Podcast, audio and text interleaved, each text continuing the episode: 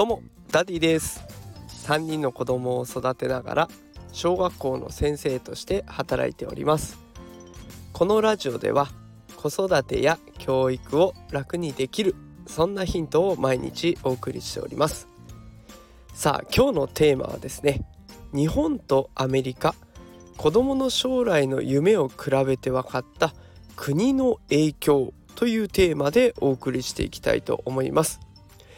タイトルの通り今日は日本とアメリカの子どもたちが考える将来の夢について比較しながら紹介していこうと思います。え今日もね忙しい中聞いてくださってると思いますので先に結論を伝えます。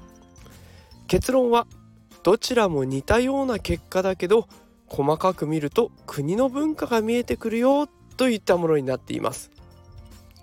この放送を聞きの、ね、中でも海外のことに興味があったりとか子どもの進路のことを気にしている方がいらっしゃいましたら有意義な発信になっているかなと思いますのでどうぞ最後までお聴きください。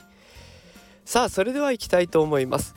将来の夢まずは日本の子どもたちがどんなことを考えているのか紹介していこうと思います。まずは小学生を対象にしたアンケート結果を紹介していきます。小学生が考える将来の夢。1位は漫画家アニメーターイラストレーター。これが1位となっております。えそして2位医者学校の先生 YouTuber これが同率で2位となっています。3位歌い手。これは歌手のことですね。それから声優。シェフパティシエ。保育士。これが同率で3位となっております。4位小説家作家。看護師さん薬剤師さん。これが同率で4位。そして5位ゲームクリエイタープログラマー。10位芸能人スポーツ選手美容師。これが同率で5位となっております。音声だとねなかなか覚えられないと思います。でこの放送の概要欄に私のノートのリンクを貼ってありまして、えー、そちらがね私のこの放送の台本になっております。でここに詳しく書かれていますのでよければそちらも合わせてご覧ください。日本の1位はですね漫画家とかアニメーターイラストレーターとなってるんですね。日本はオタク文化ということで世界に誇れる文化を持っておりますので、まあ、こういうものが1位になってくるっていうのは納得の結果かなと思います。では続いて将来の夢アメリカ版紹介したいと思います。えこちらの調査はですね5歳から8歳の子に限定したランキングとなっておりますのでご容赦ください。それでは発表します。アメリカ1位。医療従事者。2位教師。3位科学者。4位 TikToker、YouTuber、ブロガー。5位女優、俳優。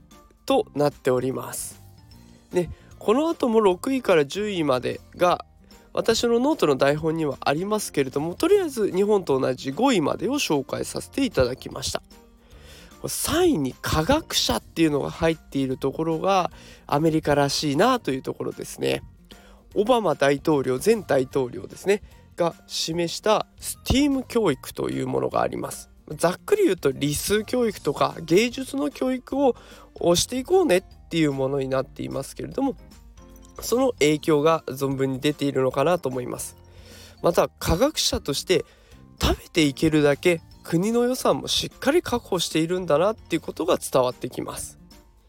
さあこの2つを比べてみて分かったところですが、まあ、2つの国で大きい違いがあるわけではないということですねまずは。何かこれが1位なのにこれは全然入ってないだとかええアメリカだとそんなのがランキングに入ってくるの？なんていう新しい発見はないんです。どっちも同じようなものが入っています。だけど日本の1位アメリカの3位これを見てみると結構な差が出てくるなっていうのが分かってきます。日本の1位は漫画家とかアニメーターイラストレーターですからオタク文化が象徴されてる。アメリカの3位は科学者となっているのでアメリカの進めていこうとしている政策がしっかりと反映されている。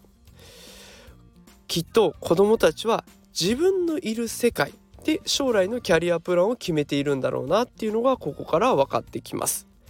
さあここで考えてみてください。あなたのお子さんどんな夢を持っていますでしょうか？そしてあなたはお子さんにどんな夢を持ってもらいたいと思っていますか？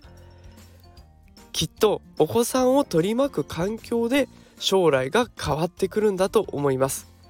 是非ねもっと壮大な夢を持ってほしいって思うんだったらやっぱりいろんな環境をチャレンジさせてみるのもありだし、ね、これになりたいってお子さんが持ってるのを全力で応援したいっていうんだったらそれにどっぷり浸からせてあげる環境っていうのが必要になってきます。お子さんの夢それからあなたが思い描いているお子さんの未来そんなものをマッチングさせながら環境を整えてあげるのあげるといいのかなと思いました。大事なところで噛んでしまいました、えー、今日も最後まで聞いてくださってありがとうございます。明日も夕方5時から配信していきますのでまたお付き合いください。もしこの放送を気に入っていただけた方ねいいねとかコメントいただけると嬉しいです。最近コメントでねいろんな話題深掘りできて非常に私自身も勉強になってありがたいなと思っているところですのでどうぞよろしくお願いいたします。それでは今日も最後まで聞いてくださってありがとうございました。また明日お会いしましょう。それではさようなら。